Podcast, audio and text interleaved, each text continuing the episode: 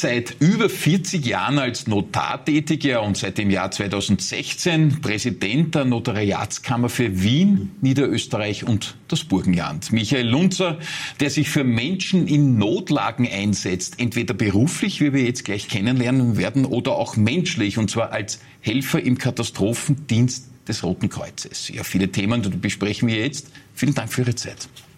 Gerne.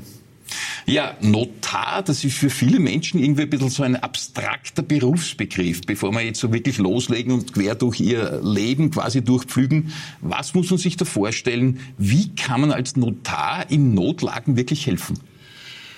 Ja, es sind vielleicht nicht immer so ganz klassische Notlagen, aber zumindest schwierige Situationen, die Menschen bewegende Situationen, in denen wir tätig sind und tätig sein dürfen.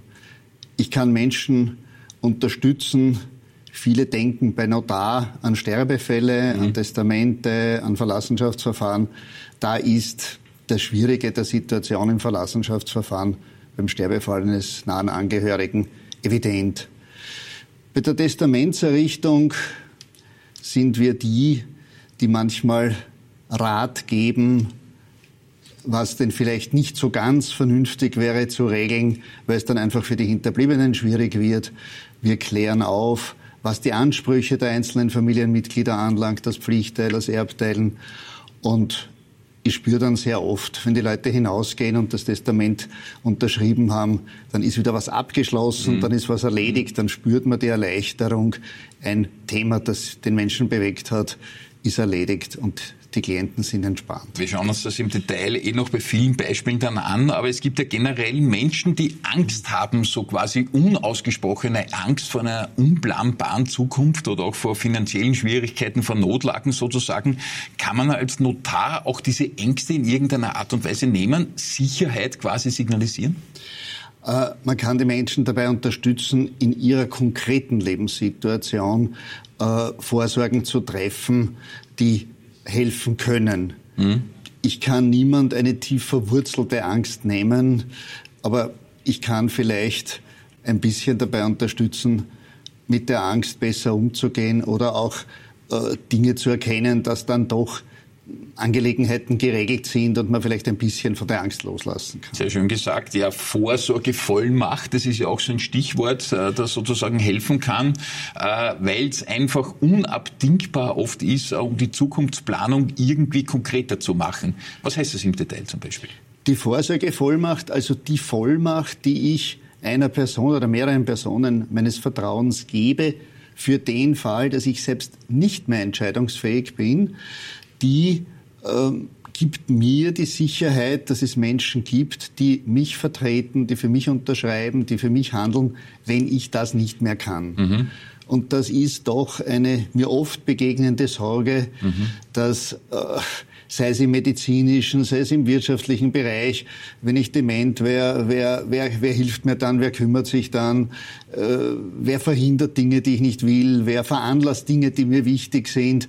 Und das sind dann die Vorsorgebevollmächtigten. Das heißt, man überlegt schon vorher, bevor so eine Situation auftreten kann, was könnte mir in nächster Zeit quasi blühen und versucht da präventiv ein bisschen zu wirken? Weniger, was mir blühen könnte, weil ich meine, wie man bei Michael Schumacher gesehen hat, man geht mhm. ganz ruhig Skifahren und mhm. hat am Schluss ein mhm. Problem mit der, mit der Geschäftsfähigkeit offensichtlich, mhm. äh, bis hin zum dementiellen Abbauprozess, wo ich halt dann irgendwo in einer der Krankheiten in diesem Bereich dann leide und da in der Geschäftsunfähigkeit versinke.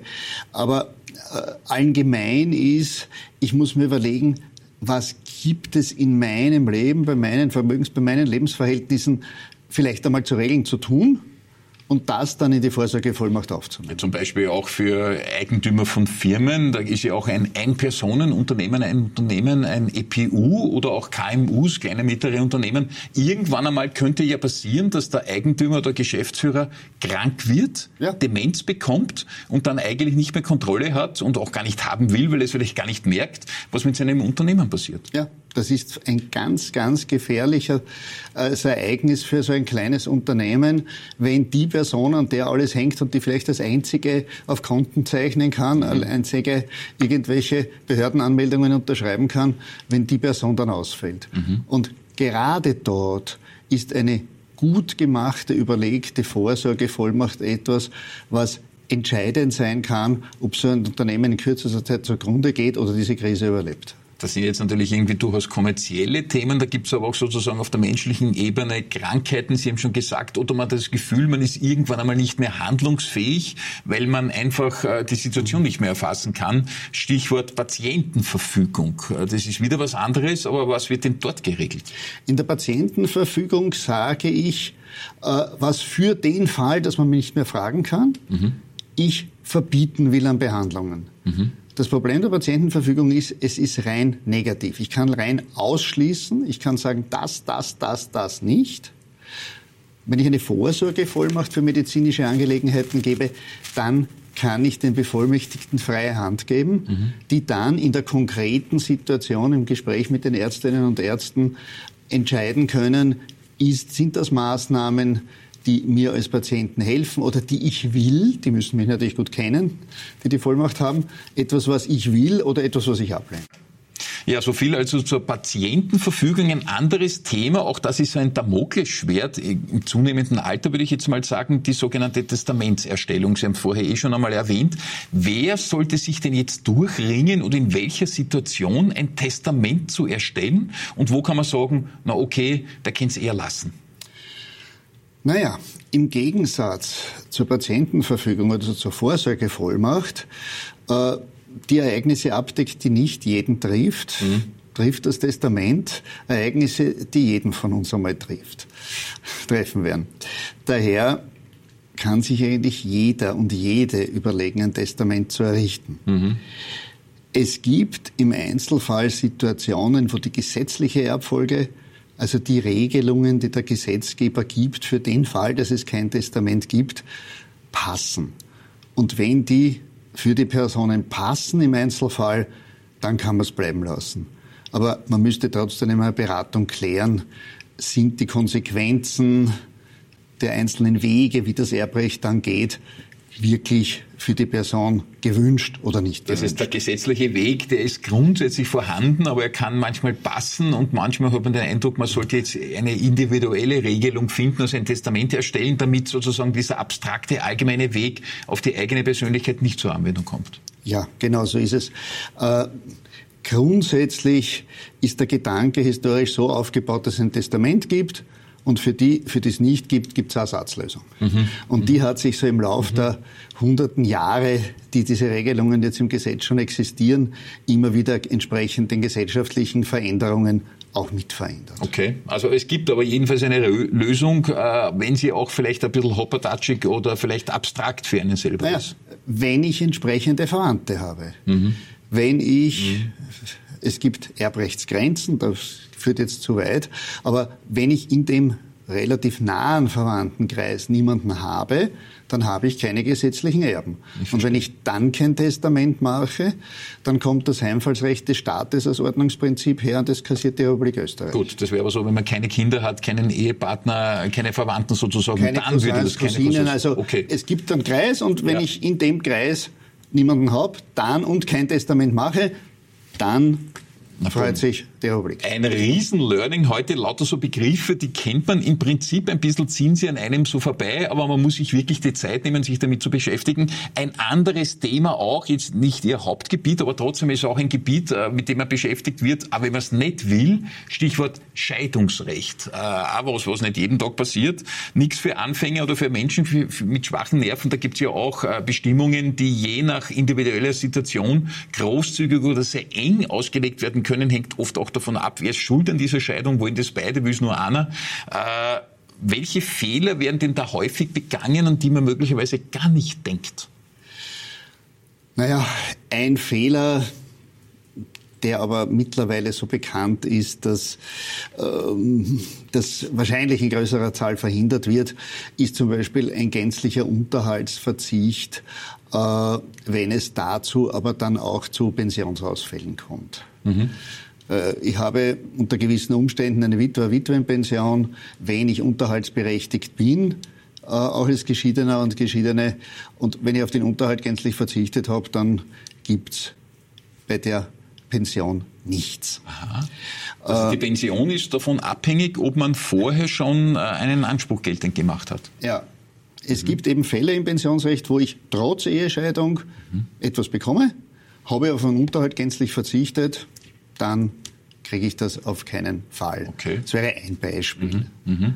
Äh, ist mittlerweile finde ich so bekannt, dass der Fehler nicht wirklich Gut. mehr oft passiert. Aber, ja, aber man, muss drauf, so konfrontiert, man, muss drauf, man, muss darauf aufpassen. Ja. Ähm, Im Allgemeinen sind wir im Notariat dort tätig und befasst, wo, eine, wo doch Einvernehmen herrscht darüber, dass man auseinandergehen will mhm. und mehr oder weniger weiß, wie man die Dinge aufteilen will. Mhm. Mhm. Und dann sitzen wir eben mit dem Paar dort und besprechen die verschiedenen Möglichkeiten einer Aufteilung, was welche Konsequenz hat, welche Rechte oder Pflichten jemand trotz einer Aufteilung noch hat und alles, was da im Zusammenhang ist. Also schon mal den Extremfall vielleicht erlebt, dass man redet und versucht, das Paar aufzuklären und aus irgendeinem Grund finden die plötzlich wieder zusammen und das Thema Scheidung fällt weg? Nein, ich habe in meiner Rolle als Mediator, ich war lange Zeit auch als Mediator eingetragen, äh, bei einer Paarmediation den, den gegenteiligen Fall gehabt, dass sich im Rahmen der Mediation herausgestellt hat, dass der Ehemann am Anfang Mediation wollte, um die Situation gut zu, gut zu machen und gut zu haben und mitten in der Mediation erklärt hat, er will weg und eigentlich will er es nur dazu, um das zu befrieden und gut wegzukommen. Also okay, das ist die andere Geschichte jetzt. Okay, die lassen wir jetzt einmal äh, außer Acht. Ja, kommen wir zu Ihrem Leben und Ihren, äh, Ihrer Jugend quasi und das, was sich so zugetragen hat. Da ist ja vieles los äh, gewesen. Unter anderem derzeit in zweiter Ehe verheiratet. Sie haben aus der ersten Ehe schon drei Kinder. Das ist ja, ja sehr, sehr fleißig. Und jetzt zwei weitere dazugeheiratet. Quasi in Summe sind es fünf altogether. Äh, funktioniert sowas friktionsfrei eigentlich? Ja, Sie beschäftigen uns gut. Sie sind, Sie haben alle Ausbildungen, Sie haben alle Berufe, es geht ihnen den meisten gut. Mhm. Und sie kommen, sie haben unterschiedlich viel miteinander zu tun, was an den Lebenssituationen liegt mhm. oder auch am Aufenthaltsort. Mhm aber sie haben keine Konflikte untereinander. Jetzt sind ja Patchwork-Familien und das ist ja das ein bisschen das Zusammenbringen von unterschiedlichen Lebensabschnittspartnern sozusagen ja relativ häufig äh, heutzutage und ja. auch sehr, sehr üblich. Ähm, die Struktur ist aber dann oft trotzdem komplex. Äh, Im Prinzip, da kommt jemand dazu, bringt jemand mit, Kinder mit, die anderen Kinder waren schon da, kriegen quasi Geschwister, die keine wirklichen Geschwister sind sozusagen. Kann man da auch Fehler machen? Ja, ich glaube, da kann man viele Fehler machen, äh, die weniger im rechtlichen Bereich liegen als im Umgangsbereich. Wenn ich Kindern das Gefühl gebe, sie sind erste, zweite, dritte Klasse oder irgendwas mhm. dieser Art, dann mhm. äh, kann das nur Friktionen geben mhm. und äh, ich, ich sehe schon Probleme, wenn es die Formulierungen, aber das lasse ich den Psychologinnen und Psychologen lieber über. Meine Kinder, deine Kinder. Mhm, mh. wenn das zu bestimmend wird, dann wird es auch schon schwierig. Das heißt, wenn ich es jetzt richtig zusammenfasse, eine Zweiklassengesellschaft, wo sich Kinder vielleicht sogar zurückgestellt äh, empfinden gegenüber vermeintlichen Geschwistern, die aber eigentlich angeheiratete Geschwister sind oder übernommene Geschwister, das ist das Teuflische. Das ist besonders teuflisch das gelingt ja Eltern sogar mit ihren, äh, die, die nur eine Klasse Kinder miteinander haben, mhm. irgendwann zu erzeugen. Mhm. Wir sehen das immer wieder in Verlassenschaftsverfahren, wenn Geschwister miteinander dann etwas aufteilen sollen mhm. und sich ungerecht behandelt fühlen, weil das eine mit 17 ein Fahrrad bekommen hat und das andere nicht. Ich glaube, Sie sprechen jetzt ganz, ganz vielen Zuseherinnen und Zusehern äh, aus der Seele. Ja, da gibt's viele äh, Dinge, die einem am Schlips treffen sozusagen und auch Verunglimpfungen verursachen, die man möglicherweise ein ganzes Leben lang mitzieht. Wir haben ja viele Gäste im Stadtgespräch auch immer wieder, die von Erlebnissen aus ihrer Kindheit berichten, die sie ein ganzes Leben nicht mehr losgelassen haben. Dolores Schmiedinger zum Beispiel hatte ein großes Problem als Kleinstkind mit ihrem Vater, der da auch nicht immer ganz lupenrein unterwegs war sozusagen. Die wissen das aber dann Jahrzehnte später immer noch. Also man macht da möglicherweise als Eltern Fehler, ohne es bewusst zu wollen. Ja, ganz sicher. Mhm. Jetzt, und das ist ein ganz, ganz anderes Thema. Sie haben in der Scheune Ihres Hauses im nördlichen Waldviertel, das sind schon viele Dinge, die unüblich sind, quasi für einen Wiener, einen 60 Jahre alten Traktor, einen Steyr-Traktor. Äh, und das im nördlichen Waldviertel, dort ist es vielleicht normal. Aus Wiener Sicht ist es jetzt nicht so normal. Ist das auch so ein Symbol für, für Kraft, für Pflege? Für was steht dieser Traktor? Oh, das ist relativ einfach erklärt. Äh, wie viele Wiener bin ich äh, auch ein, ein, ein, Gemenge aus verschiedenen Richtungen Österreichs. Die Mutter aus Kärnten, die Großmutter aus der Steiermark und mein Urgroßvater zog vom Waldviertel nach Wien. Mhm. Und die väterliche Linie hatte bis heute, also ich auch, mit den Waldviertler Verwandten regelmäßig Kontakt. Mhm. Das heißt, seit ich ein kleiner Bub war, war ich dort am Bauernhof bei den Verwandten und wie man am Land halt fahren lernt, habe ich auch am Steuertraktor fahren gelernt am Feld und dann am Feldweg. Wie meine Kinder dann ins Autofahrlernalter kamen, haben wir überlegt, wie kann ich sie unterstützen und habe gefunden, sie brauchen einen Traktor, weil mit dem kann man gut fahren lernen. und das war dann auch der, der Aufhänger. Natürlich wollte ich den Traktor als Großspielzeug für Männer haben. Natürlich, das natürlich. ist schon klar. Aber so konnte man den in der Familienkonform dann einkaufen, herrichten lassen und, und auch, und ich muss sagen, ich verwende ihn. Äh, es gibt Gartenarbeiten, Dinge zu tragen, zu verlegen. Mein Garten ist nicht ganz klein dort. Das ist eine Streusiedlung, mhm. wo es nicht unbedingt Gartenzäune gibt, sondern Wiesen. Und da ist ein Traktor als Hilfsmittel schon sehr Unglaublich. Das heißt, der Notariatspräsident fährt mit dem Traktor im nördlichen Waldviertel spazieren. Äh, es ist auch interessant, da gibt's ja angeblich auch Gemüse, Obst und Blumengärten, sozusagen eine richtige grünen Daumen-Oase. Sind Sie denn jemand, der da wirklich auch züchtet? Nein, züchten tun wir nicht. Grün, den grünen Daumen hat meine Frau.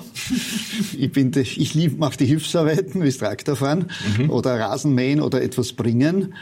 Aber zu einem örtlichen Nebenerwerbsbauernhaus gehört natürlich ein Vorgarten mit Blumen und mhm. daneben stehend ein Gemüsegarten mit ein paar Blumen und Hochbeeten.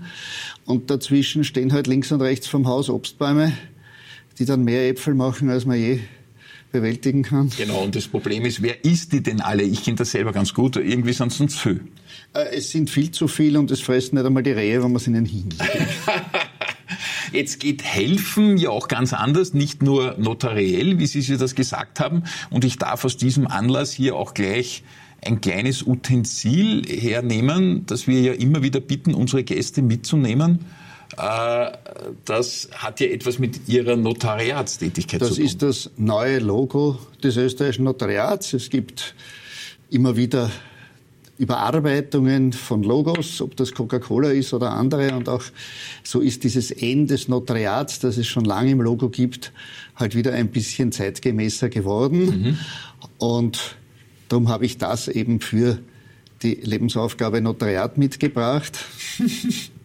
die ist ja die berufliche Lebensaufgabe im Hilfsdienst, aber es geht eben auch ganz, ganz anders. Und da nehme ich das zweite Ding des Lebens zur Hand. Sie haben uns gleich zwei Symbole mitgebracht. Ein kleines mit dem Logo sozusagen und ein ganz großes vom Roten Kreuz. Da geht es jetzt ums Helfen beim Katastrophenhilfsdienst. Äh, was ist dort zu tun, um wirklich substanziell zu helfen? Äh, das Rote Kreuz hat ja viele Aufgaben. Äh, an erster Linie denken wir sehr oft an Rettungsautos, die vorbeifahren. In Wien nicht so häufig wie am Land. Äh, es steht aber viel mehr dahinter. Ob das freiwillige soziale Dienste sind, wo eben Heimhelferinnen in, in Haushalte gehen, die, ob das Unterstützung von lernschwachen Kindern ist, ob das in der Obdachlosen äh, ist. Und im Katastrophenhilfsdienst mhm. mhm. gibt es verschiedene Tätigkeitsbereiche, die im echten Katastrophenfall dann zum Einsatz kommen. In der Flüchtlingskatastrophe 2015 zum Beispiel war natürlich die Unterbringung und die Betreuung äh, von Flüchtlingen das große Thema. Da hat der Katastrophenhilfsdienst Notquartiere betreut und das war auch der Anlass, wo ich dazugekommen bin, weil ein Freund und Kollege mir erzählt hat, sie brauchen Helfer. Und ich habe gesagt, mhm. ich, ich, kann nichts, ich habe nur Hände. Er hat gesagt, das ist das, was wir brauchen. Mhm. Und da bin ich halt als Team Österreich Mitglied hingegangen und bin dann als Rotkreuz Mitglied geblieben. Ukraine, Kriegsbeginn, Flüchtlinge aus der Ukraine war wieder ein Thema. Messehalle A mhm. war, Sehr legendär. war, ich der erste, ja. war ich der erste Leiter des ersten Nachtdienstes dort, mhm. Äh, wie wir die gefüllt haben. In der Covid-Pandemie war in der Messehalle ja auch immer wieder Notquartiere, wenn irgendwo in einem Quartier Covid feststellbar war und man Leute verlegen musste. Ähm, es gibt Vielfältiges. Wie in, Simmering, wie ja. in Simmering der, der Wohnblock gebrannt hat, mhm, mhm, äh, sind ja auch Menschen obdachlos geworden und mussten halt blitzartig versorgt werden. Hier gibt es ein Notquartier, das wir für die Stadt Wien dann hochfahren in solchen Fällen und da war ich auch äh, macht den Eindruck, äh, jetzt reden wir im Stadtgespräch ja über viele, viele dieser Möglichkeiten, die Sie haben, in schwierigen Situationen eben zu helfen. So haben Sie ja auch äh, ganz zu Beginn die Funktion eines Notars ein bisschen beschrieben. Sind Sie so ein guter Mensch, der das wirklich in sich hat, permanent helfen zu wollen? Wollen Sie das im tiefsten Inneren Ihrer Seele wirklich oder gibt es doch dunkle Flecken, die nicht so wunderbar sind? Es gibt eine Menge dunkle Flecken, aber die behalte ich mir. Schade. Die meisten reagieren so. Die, die Motivation ist, glaube ich, nicht der Gutmensch mit dem äh, Drang, mit dem Zwang zu helfen, sondern ähm, ich glaube, dass ich sehr viel von sehr vielen Menschen in meinem Leben bekommen habe. Mhm. So schön von der Gesellschaft. Mhm. Wer immer dann die Gesellschaft war, Einzelne und wirklich die Gesellschaft an sich. Und ich sehe darin schon eine gewisse Verpflichtung im Rahmen meiner Möglichkeiten und meiner Fähigkeiten, der Gesellschaft auch wieder etwas zurückzugeben. Und das ist, ich könnte Geld spenden, ja, das kann ich, wenn ich 85 bin, weil ich so alt werde, auch noch tun. Mhm. Aber jetzt kann ich auch noch tätig sein. Jetzt kann ich auch noch Wissen einbringen, kann mhm. Kompetenz einbringen und versuche das eben zu tun. Und wenn Sie da tief in sich hineinhören und die Ambition, da wirklich helfend tätig zu sein und Notlagen ein bisschen zu kalmieren, sozusagen, die ist Ihnen ja vollkommen äh, mehr als nachvollziehbar. Sie verkörpern das geradezu.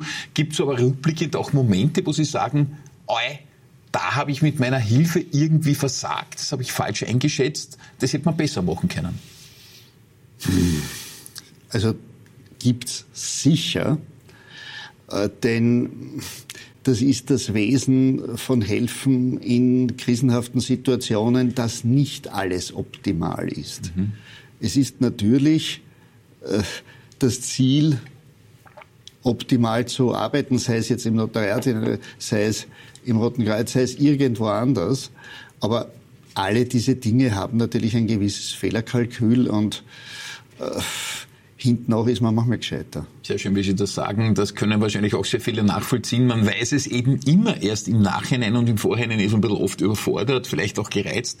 Äh, Gab es eigentlich, äh, abschließend gefragt, auch sowas wie persönliche Vorbilder, die die Art, wie Sie agieren, da helfen zu wollen, auch Sie als Mensch beeinflusst haben? Gibt es Menschen, die Sie quasi da als Vorbild hatten, um Ihnen ein bisschen nachzufolgen? Ich habe wahrscheinlich von einer größeren Zahl von Menschen einzelne Dinge gelernt, sei es in Gesprächsführung, mhm. sei es im Blick auf die Welt, sei es im, im Ziel, nicht gleich etwas zu bewerten, was ich sehe, sondern einmal nur zu sehen. Mhm. All das, da sind eine größere Anzahl von Menschen dran schuld.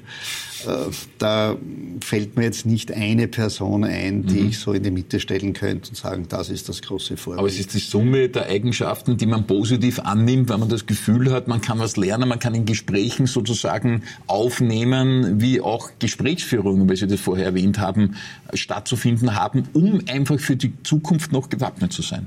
Ja, ja. Mhm. Ich kann mit Gesprächsführung viel gut machen und viel verderben. Bumm. Also ich habe den Eindruck, bei Ihnen hat sich sehr, sehr viel abgespielt äh, nach oben, nach unten. Das ist ja auch ein sehr emotionaler Beruf. Sie treffen immer wieder auf Leute in Ihrem Job als Notar natürlich, denen es in dem Moment oft sehr, sehr schwierig geht, die unmittelbar in Situationen gekommen sind, mit denen sie nicht gerechnet haben. Und da muss es irgendeine Lösung geben, um da wieder sozusagen einen Weg raus aus dem Tunnel zu finden. Und da sind Sie mit dabei. Ja, Michael Lunzer, vielen Dank für den Blick hinter die Kulissen. Bin froh, dass ich manche Erfahrung, die Sie täglich machen, äh, nicht machen musste noch, aber was weiß man, was noch alles kommt. Und viele dieser Verordnungen oder Verfahren habe ich mir vorgenommen, muss ich jetzt selber initiieren. Vielen Dank für den Besuch im Studio. Gerne. Vielen Dank für die Einladung.